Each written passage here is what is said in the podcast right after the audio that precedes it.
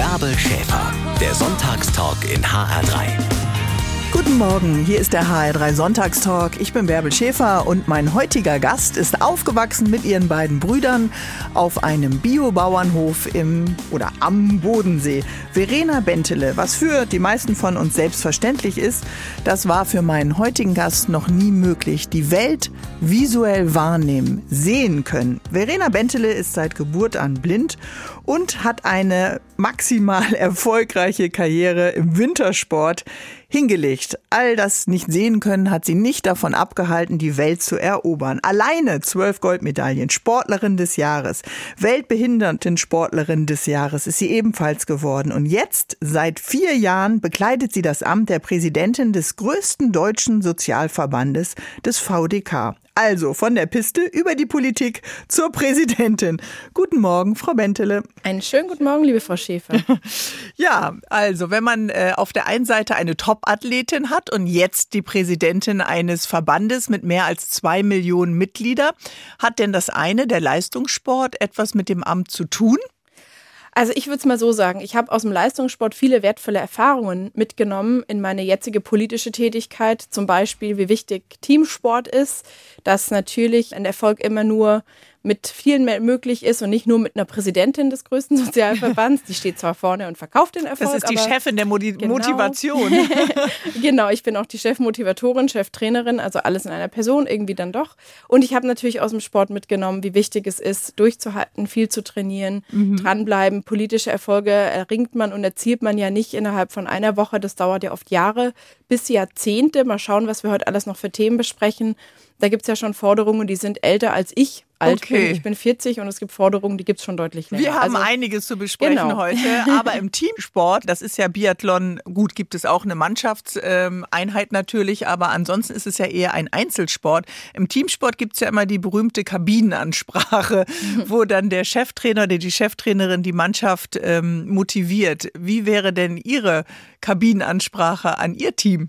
Also meine Kabinenansprache an mein Team wäre erstmal so, dass ich über unsere Ziele sprechen würde. Ich glaube, man braucht ganz dringend Ziele und Visionen, weil ansonsten die Zeiten jetzt gerade besonders, aber eigentlich auch meistens gibt es ja Dinge, die Menschen äh, niederdrücken, die sie deprimieren, die schwierig sind, die nicht einfach gelöst werden können, mhm. wo Menschen eben vielleicht auch kein großes Vertrauen haben. Und deswegen wäre meine Teamansprache in der Kabine. Mein Kabinentalk würde erstmal damit starten. Okay, also erstmal ein Ziel rede. definieren.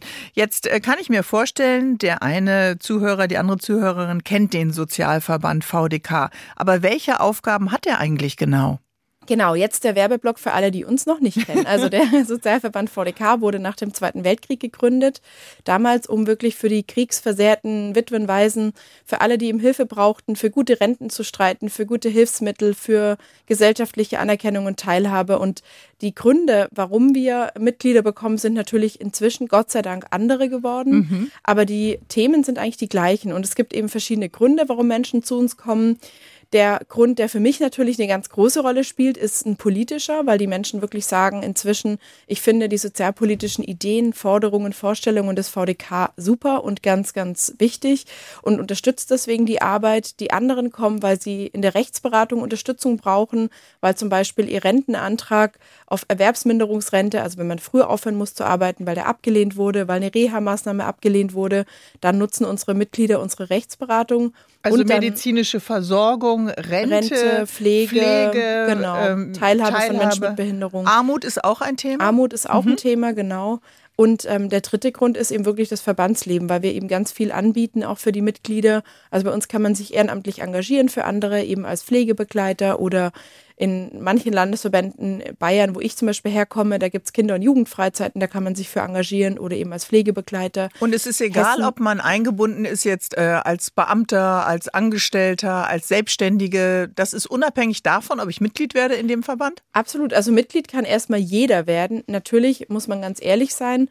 Wir haben bei uns im Verband schon jetzt vielleicht nicht ganz so viele Beamtinnen und Beamte, weil die natürlich ja auch eine sehr, zumindest die allermeisten, eine sehr gute Altersvorsorge haben und wir eben auch sagen, dass Angestellte und Beamte die gleichen Ansprüche im Alter haben sollten. Ähm, zu uns darf auch jeder kommen, der unsere demokratischen Werte teilt und gerade unser mhm. Verband in Hessen hat so ein Menschenbild verabschiedet, wo es eben darum geht, wie wir Menschen sehen, also wie wichtig für uns Toleranz, Gemeinschaft, zusammen arbeiten, füreinander solidarisch einstehen. Das äh, ist da drin und jeder, der das teilt, der kann bei uns sehr gerne Mitglied werden und ist sehr willkommen. Ich weiß nicht, wie breit Ihre Schultern sind, äh, liebe Frau Bentele, aber das ist ja eine ganze Menge, was Sie jetzt aufgezählt haben. Und Sie haben gerade gesagt, bei Ihrer Kabinenansprache, ich mache das jetzt mal in Anführungsstrichen, würden Sie die Ziele in den Fokus nehmen.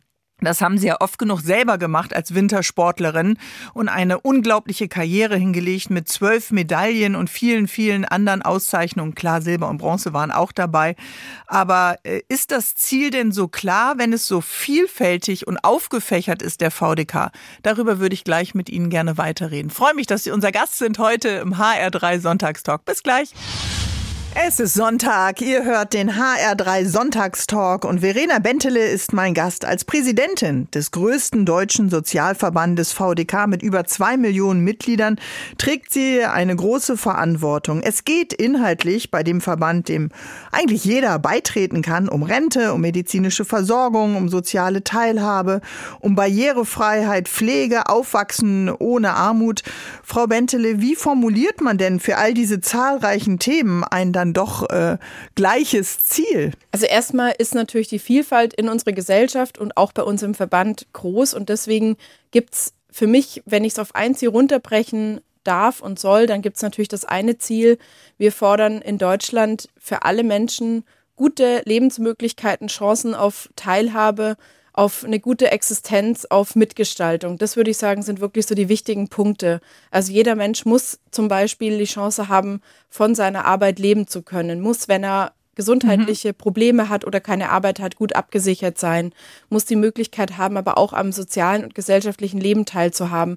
Also wenn ich wirklich so ein ein Ziel formulieren sollte, ist das, wofür wir eben antreten, für soziale Gerechtigkeit. Unser Ziel ist soziale Gerechtigkeit. Jetzt kommen natürlich die Nächsten, die sagen, was ist denn jetzt gerecht, Frau Bentele? Ja, so einfach ist es tatsächlich nicht. Sie stellen sich schon selbst die Frage. Ich gehe mal kurz einen Kaffee trinken, Frau nee, Bentele. Nee, nee, nee, Moment. Jetzt kommen wir doch an des Pudels Kern. genau, also in unserem Buch geht es uns ganz klar eben zum Beispiel nicht um eine Neiddebatte. Uns geht es nicht darum, dass wir sagen, äh, die da oben haben zu viel, mhm. sondern uns geht es darum zu sagen, viele andere Menschen haben zu wenig. Wenn wir in Deutschland zum Beispiel jede vierte pflegende Frau, also jede vierte pflegende Angehörige, die weiblich ist, ist von Armut betroffen. Das ist eine echt harte Zahl, finde ich. Jeder von uns kennt Frauen, auch natürlich Männer, aber vor allem ja Frauen, die pflegen. Die Mehrzahl sind Frauen, die Mehrzahl die Care-Arbeit leisten. Genau. Mhm. Die erziehen, die, die pflegen die Mehrzahl der von Altersarmut Betroffenen sind Frauen. Und das ist einfach mhm. wirklich bitter. Die tun gesellschaftlich so was Wichtiges und mhm. dürfen mhm. da wirklich nicht weiter so hängen gelassen werden. Sie merken es schon, liebe Hörer und Hörerinnen. Verena Bentele hat Power, hat eine Stimme und kann natürlich auch eben als Präsidentin genau für diese Ziele äh, einstehen. Und dass dieses Wir bröckelt, das ist schwankt. Darüber werden wir an vielen Punkten noch reden. Aber Sie haben vorhin Ihr Team erwähnt. Ist denn auch im Sport bei Ihnen einem, im Biathlon als äh, Frau, die nicht voll sehfähig ist, die seh eingeschränkt, blind ist, äh, auch immer ein Teambegleiter dabei gewesen? Jemand, der mitläuft? Genau, deswegen hatte ich vorher auch direkt schon als Sportlerin den Teamgedanken angesprochen, Aha. weil für mich Biathlon eben tatsächlich gar nicht so ein Einzelsport ist wie für andere. Ich hatte immer einen Begleitläufer. Das war ein fitter, meistens Kerl, weil ich ähm, habe auch immer mal nach Frauen geschaut, aber natürlich ist es umso schwieriger für mich, äh, eine Frau zu finden, die sehr schnell ist, die nicht selber Wettkämpfe läuft und die eben wirklich so fit war, dass sie mich noch begleiten konnte, weil die mussten ja vor mir laufen mhm. in hohem Tempo, die mussten sprechen, die mussten gucken, was passiert auf der Strecke. Geht das über die Stimme oder sind sie auch mit einem äh, Band verbunden oder über einen Ton? Nee, also wir haben das wirklich immer über die Stimme gemacht, dass mein Begleitläufer mich nur per Stimme geführt hat. Ähm, beim Joggen zum Beispiel, wenn ich heute joggen gehe, irgendwo im Park in Berlin oder München oder wo auch immer, mhm. dann habe ich ein Bändel, mit dem wir uns orientieren aneinander. Aber beim Langlauf geht es wirklich nur über die Stimme, weil man hat ja die Hände belegt durch die Stöcke, man hat an den Beinen die Skier und äh, ist dann eben gemeinsam unterwegs. Und je besser und genauer der vorne erklären kann, desto einfacher kann ich ihm folgen, desto weniger muss ich bremsen, mhm. desto größer sind die Chancen auf die Goldmedaille. Also die meisten, die diesen Sport äh, dann lieben, klar, die Goldmedaille ist das Ziel, ähm, wissen natürlich, dass es bei der deutschen Meisterschaft 2009 diesen ähm, schweren Unfall für sie gegeben hat mit vielen Brüchen und den Verlust einer Niere, weil eben genau dieser Begleitläufer wie so ein nerviges GPS, was die falsche Richtung angibt, nicht genau die richtige äh, Direktion für sie genannt hat, sodass sie einen Abhang hinuntergestürzt sind. Das ist doch ein enormer Vertrauensverlust. Sie müssen ja diesem Begleitläufer oder der Begleitläuferin hundertprozentig vertrauen können. Genau, also bis 2009 hatte ich auch nie so schwere Stürze. Mhm. Da hatte ich natürlich mal, man stolpert dass man mal, mal stolpert oder auch mal einen Sturz baut. Das ist mhm. schon so, aber dann ist es oft, weil, was weiß ich, ein kleiner Schneehaufen im Weg liegt und man einfach nicht gut auf dem Ski steht. Genau, und 2009 war das erste Mal wirklich für mich, dass jemand wirklich einen Fehler an der Stelle gemacht hat, die einfach wirklich kapitale Folgen hatte, mhm. weil es eben drei Meter runter ging neben der Strecke, weil oh ich wirklich Gott. in der Luft hing und äh, nicht wusste, äh, wann schlage ich wie auf mhm. und dann ja eben auch mit sehr vertretenen Skiern und Stöcken aufgeschlagen bin. Sie hatten gerade schon gesagt, ich hatte ziemlich arge Verletzungen und danach musste ich erstmal wirklich das Vertrauen wieder lernen. Ich musste mhm. ganz langsam anfangen, mit einem neuen Begleitläufer wirklich wieder anfangen, Aber ganz langsam mich ranzutasten. Mhm. Blindes Vertrauen haben muss man manchmal auch ins Team, weil man kann ja nicht andauernd alles kontrollieren. Äh, an, genauso wie im Sport. Man muss sich verlassen auf andere. Und wie äh, Verena Bentele das macht, darüber reden wir unter anderem heute auch im HR3 Sonntagstalk. Bis gleich, Frau Bentele. Bis gleich.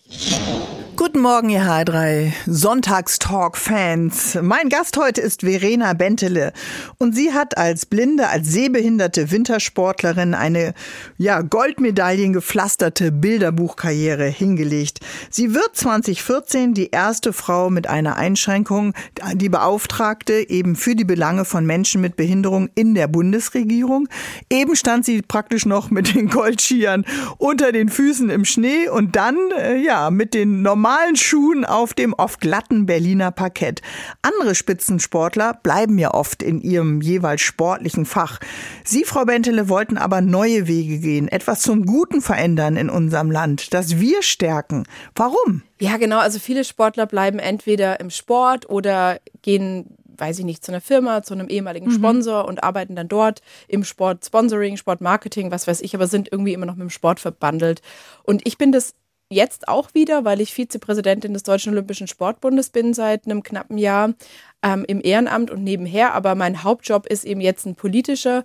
Und ich habe mich immer schon ja, ich glaube, das war wirklich der Hauptgrund. Ich habe mich immer schon für Politik interessiert und begeistert. Wer hat das denn geweckt bei Ihnen? Sie wirken ja so, als wären Sie, Sie sind es natürlich auch mittlerweile mit 40 Jahren, aber auch ein richtiger äh, Vollprofi. Wie weckt man politische Neugier? Also das ist ja alles etwas, was unsere Demokratie auch tatsächlich stabilisiert, das Auseinandersetzen mit dem, äh, wie wir alle auch Politik mitgestalten können. Wer war das bei Ihnen? Ja, also bei mir waren das meine Eltern und ich habe auch deswegen wirklich den ganz dringenden Wunsch an all ihre Hörerinnen und Hörer, wirklich zu Hause über politische Dinge zu sprechen, auch wenn die Kinder und Jugendlichen am Tisch sind, weil ähm, für mich wirklich ganz klar ist, es braucht A, Informationen und das ist ja wissen wir alle, auch Sie als Medienschaffende und die Hörerinnen und Hörer, nicht mehr so einfach an gute Infos ranzukommen. Mhm. Und es braucht aber auch Diskussion, damit man eben auch verschiedene Argumente und Aber Aspekte wenn die Eltern auch in einer Bubble gefangen sind, dann kriegen die Kinder ja auch nur gefilterte Informationen. Also mehrere Zeitungen lesen, egal jetzt ob tatsächlich haptisch oder digital.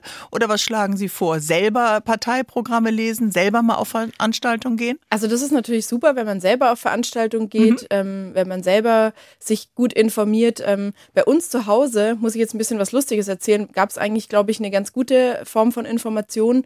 Also meine Eltern haben Biobauernhof am Bodensee, sind also mhm. selber eher, sagen wir mal, grün angehaucht, würde ich sagen, sozialdemokratisch bis grün angehaucht. Ähm, haben sich immer auch gesellschaftlich viel engagiert und ehrenamtlich. Ähm, bei uns zu Hause gibt es eine Zeitung, die, sagen wir mal, sehr konservativ ist, die aber natürlich trotzdem jeder lesen muss, weil man ansonsten aus der Gegend Komm. ja nichts mitkriegt.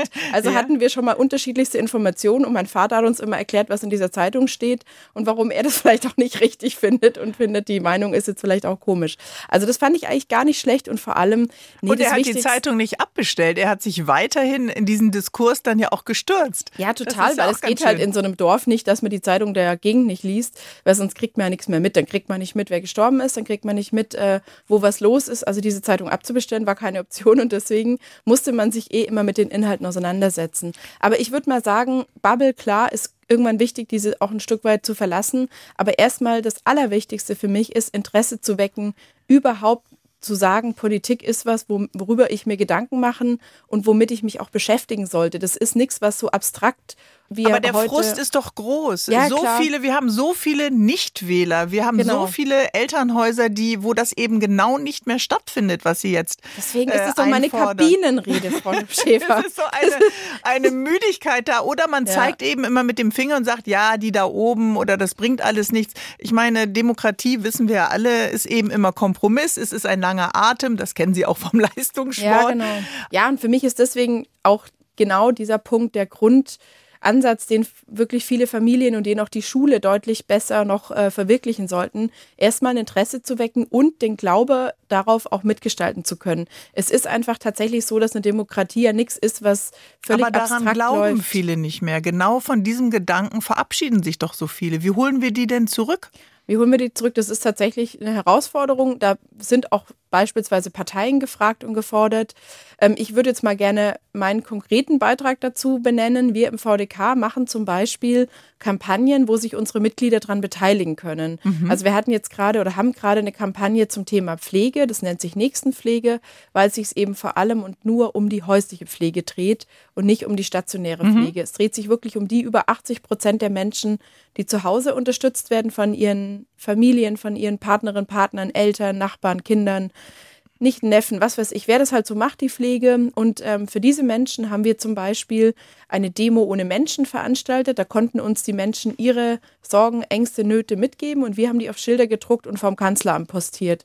Oder wir haben eine Riesenstudie gemacht und haben äh, über 56.000 Menschen im Verband äh, haben sich beteiligt und uns ihre Meinung mitgeteilt. Also wir versuchen eben selber die demokratischen Prozesse im Verband aufzunehmen und den Mitgliedern immer Kampagnen anzubieten, mit denen sie sich identifizieren und wo sie sich auch selber beteiligen können. Genau. Und auch das ist ja aktiv Politik machen. Das sehe ich auch als NGO. so. Ja, das sehe ich auch so. Und trotzdem sind ja diese Mitglieder schon einen Schritt weiter, indem sie sich vielleicht einem Verband anschließen, von dem sie denken, oh, der könnte meine Interessen vertreten und wir können gemeinsam vielleicht stärker sein äh, als ich alleine. Mhm. Aber es gibt ja auch leider viele, die äh, sich die Decke über den Kopf ziehen und sagen, ah, ich mache gar nichts mehr, es ist alles nur noch schrecklich oder ziehen sich nur noch ganz ins Private zurück.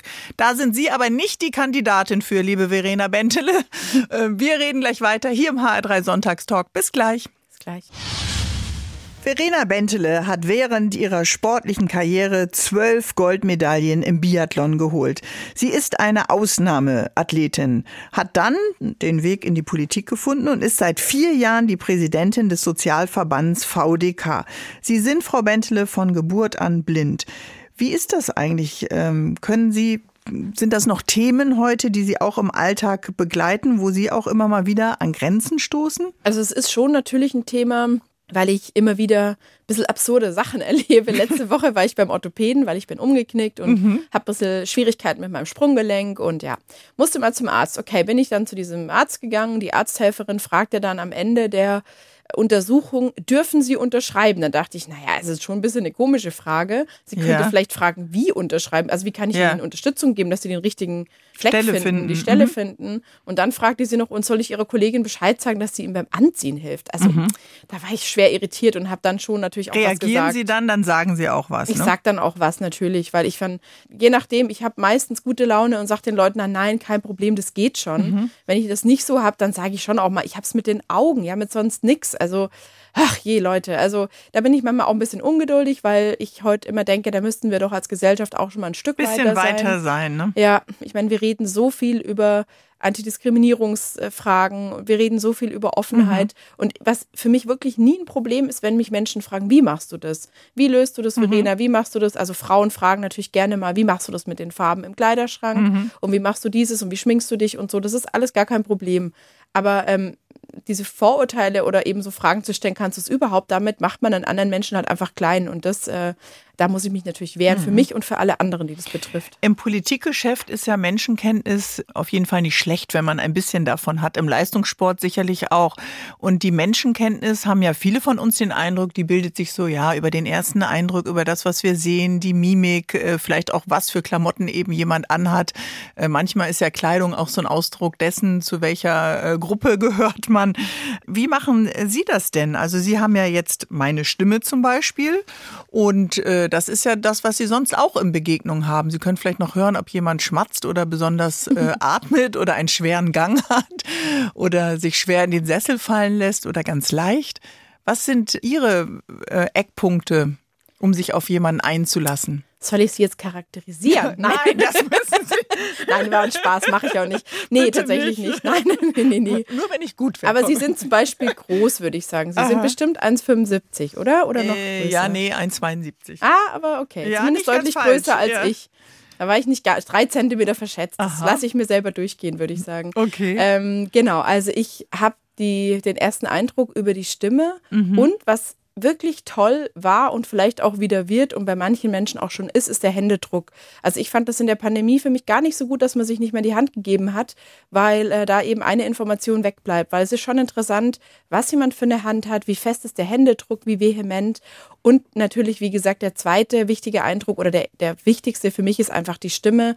Und da ist es Schöne, dass Menschen über die Stimme wenig verstecken können. Also wie aufrichtig, authentisch ist jemand, guckt mich jemand an, das höre ich auch, ähm, oder guckt mhm. die Person immer woanders hin und äh, das hören Sie ja, ob der Ton dann an Ihnen genau. vorbeigeht. Ja genau. ja, genau. Also ich hatte zum Beispiel neulich eine Besprechung mit zwei Herren und wie es ja bei den Herren immer so ist, die supporten sich ja am liebsten gegenseitig und äh, dann haben die sich halt die ganze Zeit angeschaut, obwohl ich die Chefin der Janssen bin und dann finde ich das natürlich schon für mich auch so ein bisschen nervig, weil ich halt ah. weiß, die Kombi gerade, aha, ich sehe nichts und ich bin eine Frau und ich bin jünger als die beiden.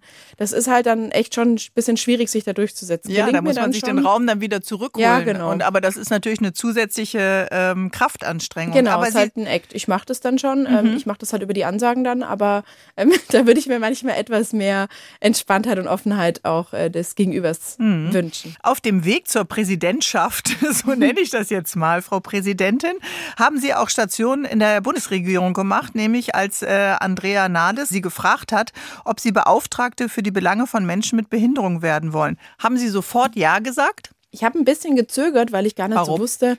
Ich wusste überhaupt nicht, was ich da alles zu tun habe und ähm, ob ich dem gewachsen bin. Wir Frauen überlegen ja auch immer mhm. mal, ach, bin ich dazu in der Lage? Aber ich kann auch meine Genossinnen, also ich meine jetzt nicht sozialdemokratisch, sondern Frauen, ich kann meine, meine äh, Geschlechtsgenossinnen immer nur dazu motivieren, ja zu sagen, weil mhm. das Schöne ist ja, die Männer können ja auch nicht alles, die sagen es nur keinem. Die fangen halt einfach mal an, was Neues, äh, neue Aufgabe anzunehmen. Und mhm. ich habe die Andrea Nahles gefragt, ähm, ja, wie schaut das denn aus? Und kann ich vielleicht noch mit ein, zwei Leuten sprechen, ähm, die mir das noch ein bisschen schildern können? Das hatte ich dann auch getan. Und die Andrea Nahles meinte dann, ja, Verena, hast bis übermorgen Zeit. Das war Dienstag, am Donnerstag rufe ich dich wieder an. Okay. Also musste ich in Und die Zeit zwei, haben Sie natürlich genutzt. Die genutzt okay. und habe mit ein, zwei Leuten in der Politik gesprochen, die ich schon kannte. So viele waren es allerdings noch gar nicht. Ich habe natürlich mit meiner Familie gesprochen und habe mit ein, zwei engen Freunden gesprochen. Mhm. Also ich habe mir natürlich schon auch ein bisschen Rückhalt und Einschätzung geholt, und, was sie dazu sagen. Ja, und dass sie dann Ja gesagt haben, äh, das weiß man ja mittlerweile an dem Donnerstag dann, als der Anruf kam. Und erstaunlicherweise waren sie auch die erste Frau in diesem Amt, äh, die selbst eine ähm, physische Einschränkung hatte. Das ja, hat mich gewundert. Also, ich also dachte, also mich auch. Das wurde ja auch mal Zeit, ehrlich gesagt. Ja, es wurde echt mal Zeit und es ist schon. Dann weiß man auch, wovon man redet. Ja, genau, gesagt. total. Und äh, dass das bei den Menschen mit Behinderung so lange gedauert hat, obwohl es ja viele Menschen mit Behinderung gibt, die wirklich einen guten Job machen in der Vertretung äh, ihrer eigenen Sache, das finde ich auch nicht nachvollziehbar. Manchmal bleibt einfach ein Kopfschütteln. Jetzt bleibt bei mir erstmal ein Kaffee holen und dann freue ich mich wieder auf unser Gespräch. Bis gleich, Bis liebe gleich. Verena Wentele. Auf glattem, zugefrorenen, zugeschneiten Untergrund sehr erfolgreich unterwegs sein. Genau das hat meine Gesprächspartnerin im HR3 Sonntagstalk äh, sehr, sehr lange Zeit geschafft. Verena Wentele ist eine der erfolgreichsten Wintersportlerinnen der Welt. Dann hat sie aber ohne große politische Erfahrung 2014 als Behindertenbeauftragte der Bundesregierung politische Verantwortung übernommen.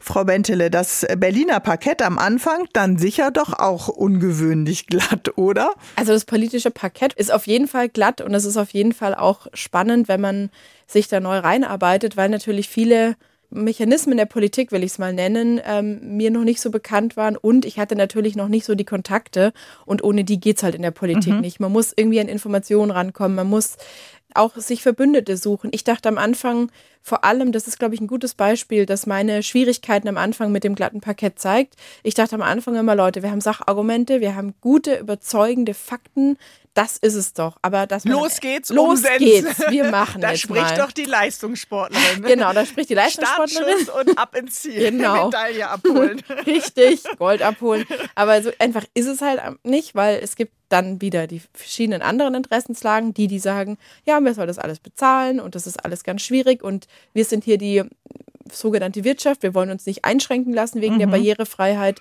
Natürlich wollen wir nicht überall verpflichtend Barrierefreiheit herstellen, weil das, wie gesagt, macht uns ja unfreier in unserer Produkt- und Dienstleistungsgestaltung.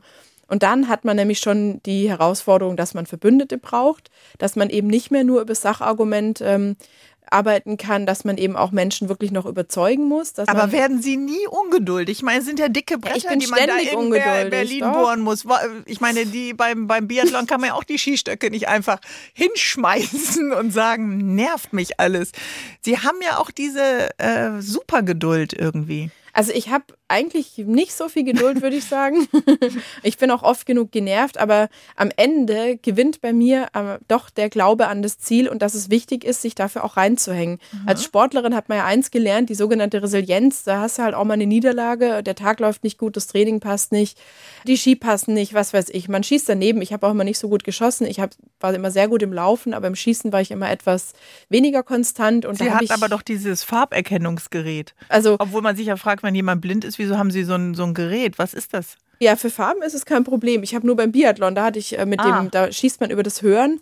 Ähm, da hat man so eine Akustik, die sozusagen einem anzeigt, wo ist die Mitte der Scheibe. Ah ja, stimmt. Ton ist die Mitte, genau. Genau, der höchste Ton ist die Mitte und genau. das Farberkennungsgerät ist dann eher für den Kleiderschrank. Das ist eher für den Kleiderschrank, genau. Und das ist ja für mich natürlich auch wichtig, als Mensch, der darauf ja auch achtet, mhm. ähm, was habe ich so an und wie schaue ich aus und so weiter, ist das natürlich ein unverzichtbarer Gegenstand, dieses Farberkennungsgerät, genau. Aber wir halten fest, am Ende ist es immer wieder das Ziel, was uns dazu führt, Niederlagen einzustecken, aufzustehen und durchzuhalten. Auch wenn man neu ist in einem Amt, auch wenn man unerfahren ist, auch wenn man noch keine Kontakte hat und eigentlich gar nicht äh, weiß, wie läuft das hier. Ist das ein anderer Planet, das politische Parkett dann doch in Berlin? Weil wir haben ja gerade gesagt, hey, beteiligt euch, fangt vielleicht in eurem Ortsverein an, übernehmt dort Verantwortung oder in einer Partei oder wo auch immer? Also vielleicht ist Berlin noch ein ja, ist halt ein bisschen weiter weg. Also gerade für Sie in Hessen oder für mich in mhm. München ist Berlin einfach ein bisschen weiter weg geografisch, aber im Prinzip die Mechanismen sind überall die gleichen. Ich habe auch äh, gestartet in München in der Kommunalpolitik. Ich war mal im Stadtrat hier in München oder beziehungsweise eigentlich so zeitlich war ich sogar erst in Berlin und war dann im Stadtrat in München. Und ich fand Kommunalpolitik und finde das wirklich immer noch ganz faszinierend und toll. Mein Papa ist eben auch im Stadtrat bei uns in der Heimatstadt und ist Ortsvorsteher, also so ein Teilzeitbürgermeister. Und ich kriege immer mit, was der so macht und äh, darf manchmal über seine Reden schauen und so weiter. Und ich finde das immer ganz super wie konkret seine Projekte sind. Mhm. Also das hat sogar einen riesen Vorteil im Gegensatz zu der Berliner Politik, dass da natürlich die Dinge ganz, ganz wichtig sind, klar, aber sie sind halt auch viel weiter weg. Und in der Kommunal- und Lokalpolitik sind sie eben ganz nah da. Und dann sieht man sehr viel schneller einen Erfolg, mhm. wenn dann mhm. doch ein neuer Kindergarten eröffnet wird oder der Zebrastreifen der, vor der, der Zebrastreifen. Mhm. Mein Papa hat als erste Amtshandlung vor vielen Jahren eine Hängebrücke eröffnet, fand ich super. Das ist ja so ein tolles Symbol. Mein Gott, es werden Brücken gebaut. Also Aha. ich fand es richtig toll und ähm, habe eben dann wieder gemerkt, ja, wie schön es ist, einfach auch selber gestalten zu können. Wir haben mitbekommen in den Medien, dass es ähm, viele Menschen gibt, die auch als Bürgermeister, gerade wir in Hessen haben ja hier auch die Erfahrung gemacht, ähm, bei uns war es jetzt ein tödlicher ähm, Angriff auf einen Bürgermeister. Es gibt aber auch Bedrohung, es gibt äh, Hass, es gibt all das, äh, was auch die unschönen Seiten des Miteinandersinns, sodass viele auch davor zurückschrecken, so ein Amt zu übernehmen. Ja, ist tatsächlich so, ähm, dass eben heute die Bedrohungen wirklich für viele nicht gut auszuhalten sind und auch nicht schön sind. Mhm. Ein Riesenproblem in meinen Augen ist natürlich auch schon diese ganze Angelegenheit in den sozialen Medien, dass da Leute ganz schnell dabei sind, eben wirklich auch harte Dinge zu schreiben, dass diese ganzen Hasskommentare, das haben ja auch schon viele Politikerinnen und Politiker aufgenommen. Ja. Renate Künast hat das ja mal vorgelesen, eine Weile ähm, so auf so einer Art Tour ja, und darauf aufmerksam. Die Hate Speech Lesungen, mhm. das fand ich richtig erschreckend und natürlich gut, um Aufmerksamkeit dafür zu erzeugen. Aber es ist schon was, womit wir uns als Gesellschaft auch beschäftigen müssen und wo in meinen Augen auch jeder eine Möglichkeit hat, auch dazu natürlich einen Beitrag zu leisten, dass sowas nicht mehr so eine Chance hat, indem man mhm. diesen Schwachsinn eben auch nicht konsumiert. Ja, also es gibt ja immer ein Publikum für sowas und das ist echt schlimm. Das ist wirklich mhm. was, wo viele Leute abgeschreckt werden, vom Politikbetrieb ferngehalten werden. Das haben Sie ja nicht gemacht, liebe Frau Bentele. Sie stärken Demokratie, Sie stärken Toleranz mit Ihrer wichtigen politischen Arbeit und äh, Kampfgeist haben Sie ja sowieso. Verena Bentele ist meine Gesprächspartnerin heute im HR3 Sonntagstalk. Als blinde Biathletin über Jahre ein Superstar im Wintersport. Beschenkt mit Mut, Ehrgeiz, Redegewandtheit und Hartnäckigkeit.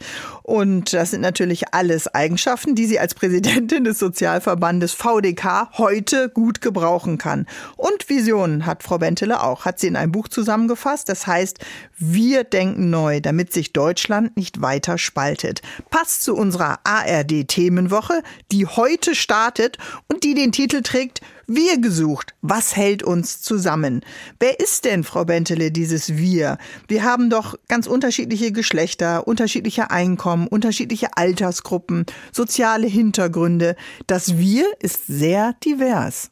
Absolut, das Wir ist divers und das ist ja auch schön, weil dieses Wir, wenn es divers ist, kreativ ist, es ist hat unterschiedliche Perspektiven, es ist unterschiedlich begabt und talentiert. Jeder Mensch hat was, was er mitbringt. Das ist auch eine Grundüberzeugung, die ich habe und die wir auch im VDK haben, dass alle Menschen, zum Beispiel eben auch Menschen mit Behinderungen, die oft noch Schwierigkeiten haben, Arbeitsplatz zu finden, dass es ja nicht nur äh, jetzt irgendwie ganz nett ist, wenn man Menschen mit Behinderungen einen Job gibt, sondern dass vor allem die Menschen was einbringen, eine Perspektive, einen Ansatz zur Problemlösung. Dass wir das ähm, Talent ähm, auch nicht verschwenden. Genau, dass wir Talente nicht verschwenden, dass ältere Menschen heute, wo wir Fachkräfte brauchen, unbedingt einen Job kriegen müssen.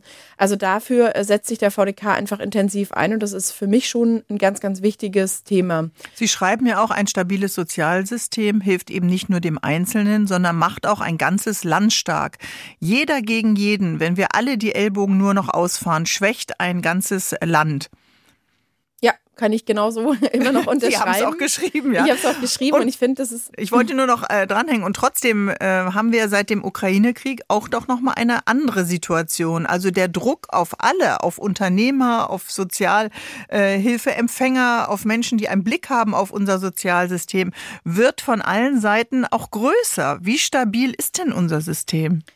Also ich bin ehrlicherweise schon Optimist, eine Optimistin und deswegen denke ich und hoffe ich, dass wir das schon alle gemeinsam schaffen können und dass unser System in der Lage ist, ähm, wirklich mhm. auch was auszuhalten. Aber, jetzt kommt das große Aber, es braucht dafür eben wirklich alle und es braucht dafür politische Lösungen, die eben auch so schnell umgesetzt werden, dass die Menschen es eben auch spüren. Also deswegen hatten wir zum Beispiel im VDK auch sehr dafür gekämpft, dass Rentnerinnen und Rentner die 300 Euro Energiepreispauschale bekommen. Mhm. Das ist ein Tropfen auf den heißen Stein, aber der ist nicht unwichtig.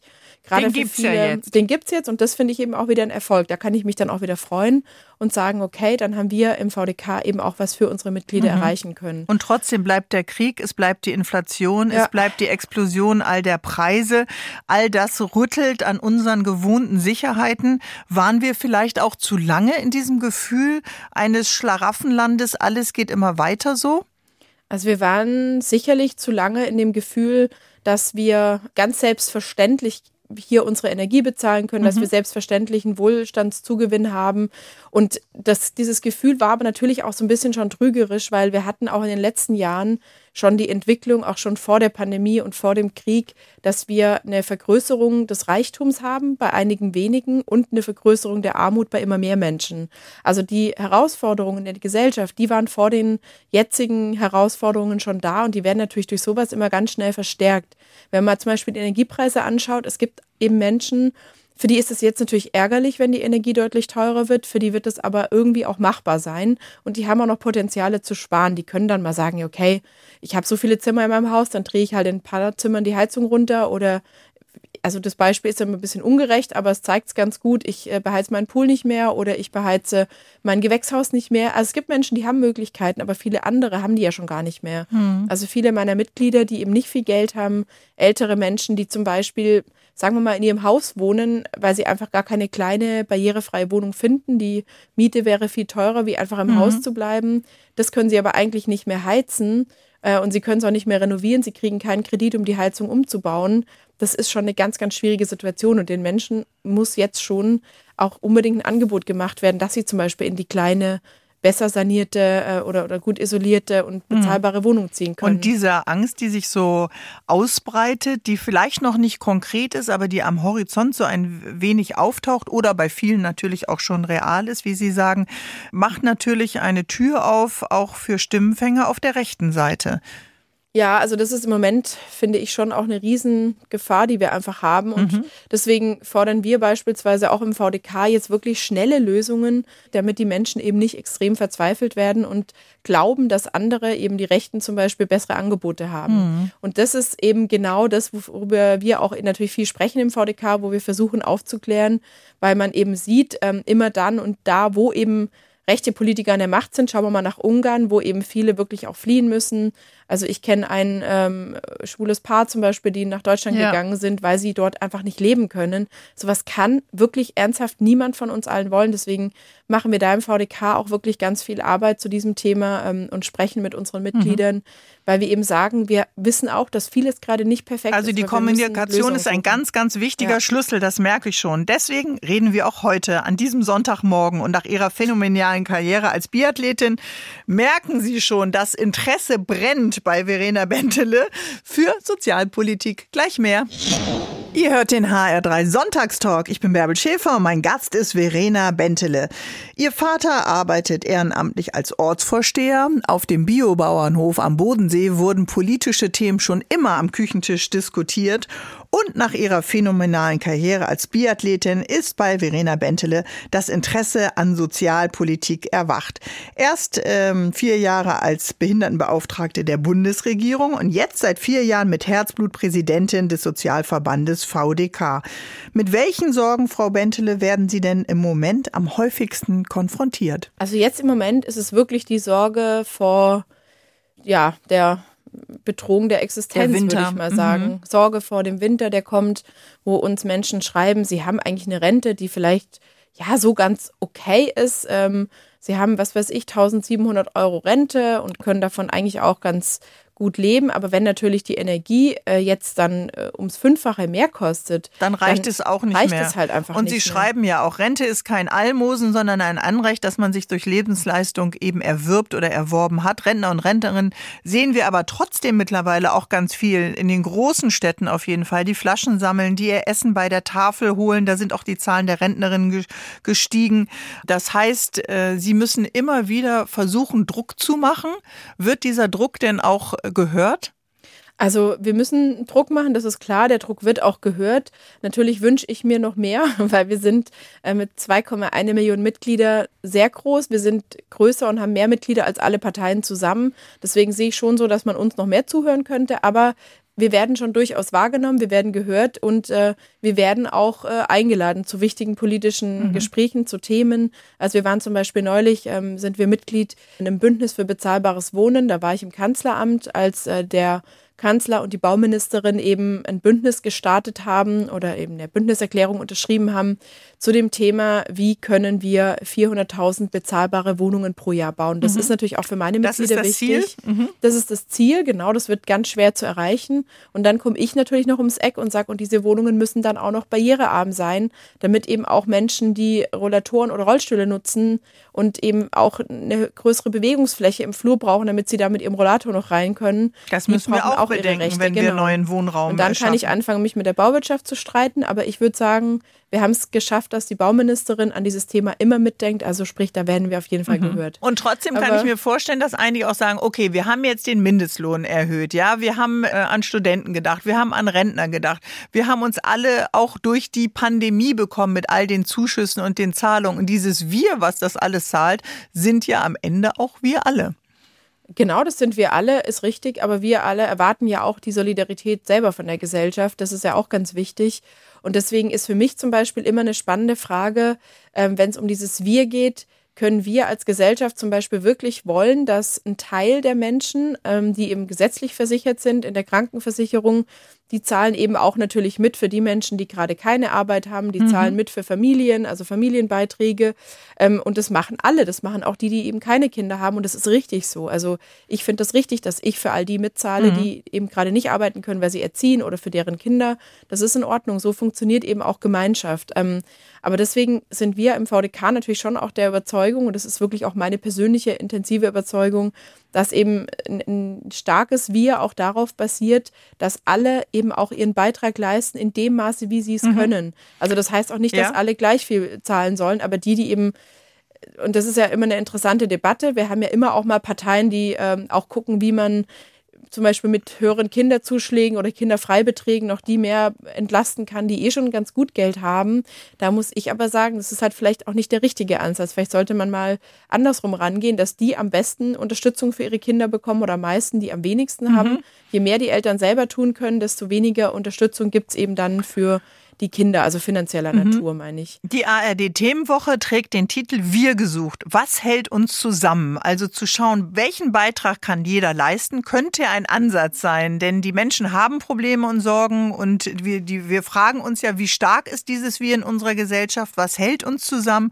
Und jeder, Frau Bentele, ruft natürlich auch für seinen Interessensbereich. Die Rentner, die Studenten, äh, die Kita-Plätze, die eben auch deutschlandweit noch immer fehlen. 380.000 sind es, glaube ich, in Hessen Hessen 37.000. Ähm, Sie schreiben ja auch, Kitas müssen in Deutschland den Stellenwert von Elite-Universitäten haben. Also jeder hat für seinen Themenbereich dann eine Vision. Und Sie müssen, Lehrermangel kann ich auch noch mal äh, erwähnen, der Schrottzustand unserer Schulen. Das sind so viele Bereiche, wo Sie die Zügel dann tatsächlich auch in der Hand halten müssen. Ja, also ich finde die Herausforderung spannend. Natürlich gibt es für uns schon Kernthemen, denen wir verpflichtet sind. Mhm. Ähm, und das sind natürlich schon die Bekämpfung von Armut, ist wirklich ein ganz wichtiges Thema. Und damit meine ich Altersarmut genauso wie Kinderarmut. Wir haben in Deutschland wirklich, ähm, ja, Millionen von Kindern, die von Armut bedroht mhm. oder betroffen sind. Die Zahlen und diese steigen. Kinder, die Zahlen steigen und diese Kinder können sich ja nicht selber aus der Armut befreien. Gott sei Dank dürfen und sollen Kinder in Deutschland nicht arbeiten. Also sprich, die Kinder sind davon abhängig, dass wir als Gesellschaft für sie eine Lösung anbieten, die ihnen Chancen gibt. Das finde ich zum Beispiel wirklich auch so ein ganz wichtiges mhm. Kernziel und so ist der Grundton in unserer Arbeit im VDK, dafür zu sorgen und zu schauen, dass die Menschen Möglichkeiten haben, auch ganz egal, aus was für einem Elternhaus sie kommen. Und in unserem Bildungssystem kriegt man ja ständig vor Augen geführt, dass genau das eben nicht eintritt, mhm. ähm, dass eben schon die Abhängigkeit sehr groß ist davon, was habe ich eigentlich für eine Herkunft, wer sind meine Eltern. Ja, und den Grundton, den geben Sie vor, eben als Präsidentin des VDK und heute bei uns als Gast im HR3 Sonntagstalk. Letzter Take gleich mit Verena Bentele. Verena Bentele, die wusste eigentlich ähm, schon immer ganz genau, was sie wollte. Als blinde Paralympic-Biathletin hat sie Goldmedaillen abgeräumt, eine große Karriere vor ungefähr zehn Jahren beendet und dann begonnen mit ihrer zweiten Leidenschaft, der Sozialpolitik und äh, dem Willen, dieses Land zu einem besseren, sozialeren Land zu gestalten, zu verändern. Dazu gehört natürlich auch, dass man einen langen Atem braucht. Das ist ein bisschen wie im Leistungssport. Hindernisse und Widerstände überwinden überwinden muss. Das schaffen Sie aber als Präsidentin des Sozialverbandes VDK ganz gut, sich all diesen Herausforderungen zu stellen. Und als blinder Mensch teilen sie aber auch mit vielen ihrer Mitglieder eben immer wieder dann doch noch Hindernisse im Alltag. Gibt es denn wirklich noch so viele? Also es gibt extremst viele Hindernisse, weil unsere Städte ja oft äh, schon vor allem für das Vehikel Auto und nicht für den Menschen geplant sind. Also der Verkehr hat in unseren Städten doch oft Vorrang und das heißt, die Gehwege teilen sich ja viele. Die teilen sich die Fußgängerinnen und Fußgänger mit den Kinderwagenschiebern, mit den Fahrradfahrern zum Teil, mit den Aufstellern, mit den Schildern, mit den Kaffeetischen. Also wir teilen uns alle relativ. Den E-Scootern, die den überall E-Scootern, genau. Ja, oh auch Gott. so ein Punkt. Ich bin neulich die U-Bahn-Treppe hochgerannt und bin erstmal oben direkt an der Treppe über den E-Scooter gefallen ähm, und war echt froh, dass ich noch so fit bin, dass ich mich gut abfangen kann, mhm. weil das hätte echt blöd ausgehen können. Wenn man dann ein bisschen älter ist und nicht genau. so sportlich wie ja. Sie. Aber Sie sind ja auch jemand, die den Sport noch nicht so ganz äh, losgelassen hat. Sie springen noch immer von Hochhausdächern, also natürlich abgeseilt. Sie laufen Hochhausfassaden runter, haben schon dreimal an einem der härtesten Radmarathons äh, teilgenommen, von Trondheim nach Oslo. 540 Kilometer sind das, glaube ich, 20 Stunden auf einem Tandem hinten mitgesessen. Also dieser Sport, joggen gehen Sie noch, haben Sie erzählt, bleibt äh, Teil Ihres Alltags. Diesen Körper spüren, die Grenzen auch des Körpers spüren. Ja, total. Ich liebe Sport immer noch und das ist für mich bis heute der beste Ausgleich, den ich haben kann und finden kann, mhm. wenn ich mich bewege, wenn ich abends nach der Arbeit und Sport mit und 40 bin. und Sport mit 30, Sport mit 20, gibt es da schon einen kleinen Unterschied? Ja, da gibt es schon Unterschiede. Jetzt dauert das echt auch mal länger, habe ich das Gefühl, bis mal was verheilt ist. Ich bin echt vor Wochen umgeknickt und es wird gerade nicht so richtig besser. Das nervt Aha. mich auch ein bisschen.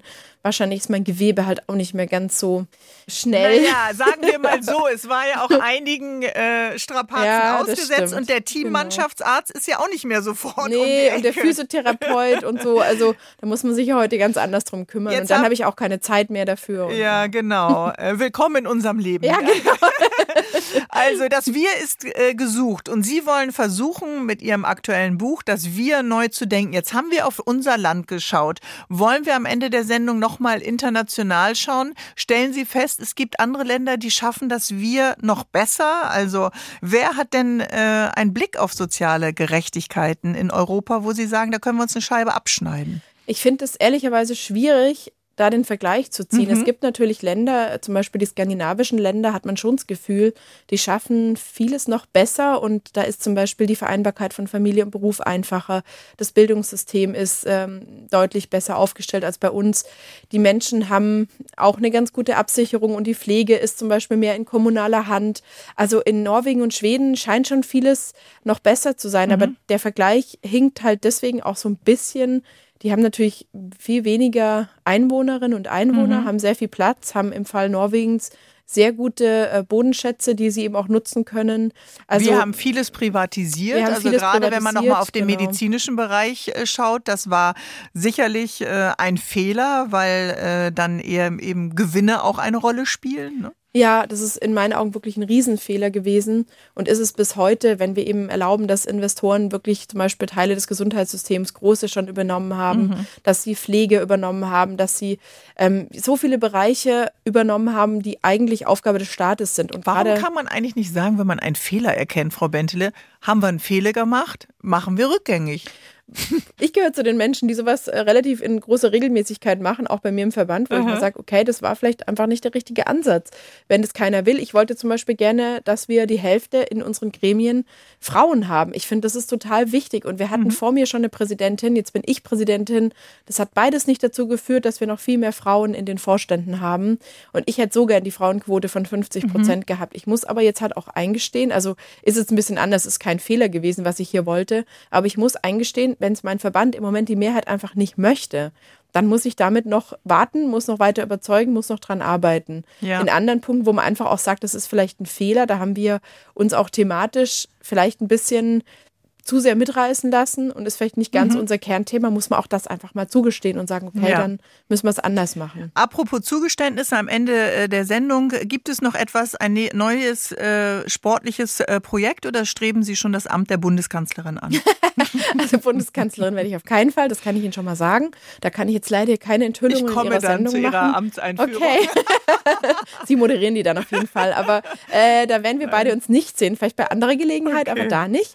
Ansonsten ansonsten werde ich nächstes Jahr auf jeden Fall was machen. Ich will auf jeden Fall einen Ultralauf mal machen, also so einen ganz langen Lauf. Oh mein Gott. Mal mehr als ein Marathon, das wäre cool. Haben Sie keine Couch zu Hause, Frau Gentile, wo sich einfach mal draufschmeißen und chillen? Doch, die habe ich auch. Sie brauchen die, diese Ziele, ja, ich merke das schon. Ich brauche die. Das scheint ein Energielieferant zu sein, denn Sie haben ja auch einiges vor. Medizinische Versorgung, auskömmliche Rente, menschenwürdige Pflege, bessere Absicherung, auch eben von Selbstständigen, ein Aufwachsen ohne Armut, Mangel äh, für jedes Kind, das sind ja keine naiven Utopien, wie Sie selber sagen, sondern sich realistische Ziele zu stecken und dann dran zu bleiben. Das nehme ich mit von unserem Gespräch heute. Und ich wünsche Ihnen einen schönen Sonntag. Ich wünsche Ihnen auch einen schönen Sonntag und den Hörern und Hörern auch und bedanke mich fürs Gespräch. Tschüss. Tschüss. Zu Hause in Hessen.